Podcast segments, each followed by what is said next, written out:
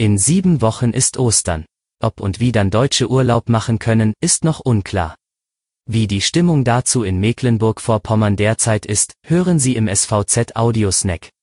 Es ist Dienstag um 5 Uhr. Guten Morgen. Gestern hat das Landesgesundheitsamt 56 neue Corona-Infektionen gemeldet.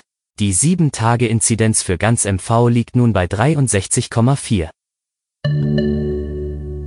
Zum Schwerpunkt. Der Osterurlaub steht schon fast vor der Tür. Dennoch befindet sich Deutschland mindestens noch bis zum 7. März im Lockdown.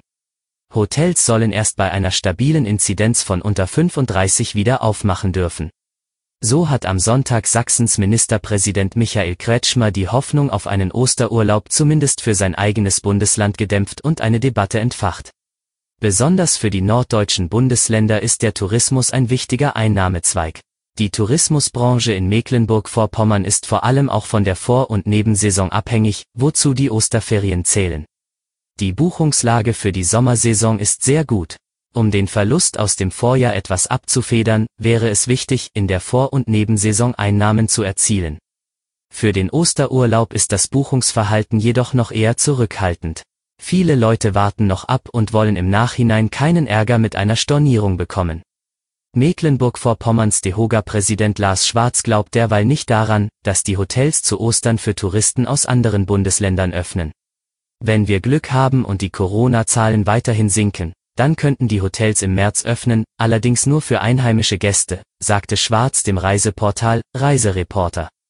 Die Tourismusbranche in Mecklenburg-Vorpommern hat ein umfangreiches Strategiepapier erarbeitet, das greifen soll, wenn es Lockerungen geben wird. Dennoch glaubt Schwarz, dass womöglich zu Ostern bei entsprechender Inzidenz lediglich einige große Hotels öffnen könnten. Etwas bessere Chancen haben die Vermieter von Ferienhäusern oder Individualunterkünften. Gesundheitsminister Harry Glave bleibt optimistisch. Er vertrat gestern die Meinung, man müsse schauen, was praktisch möglich sei. Eine pauschale Absage halte ich zum jetzigen Zeitpunkt für verfrüht, sagte er. Das war Ihr Audiosnack. Alle Artikel zum Nachlesen und Hören gibt es wie immer auf svz.de-audiosnack. Wir hören uns morgen früh wieder.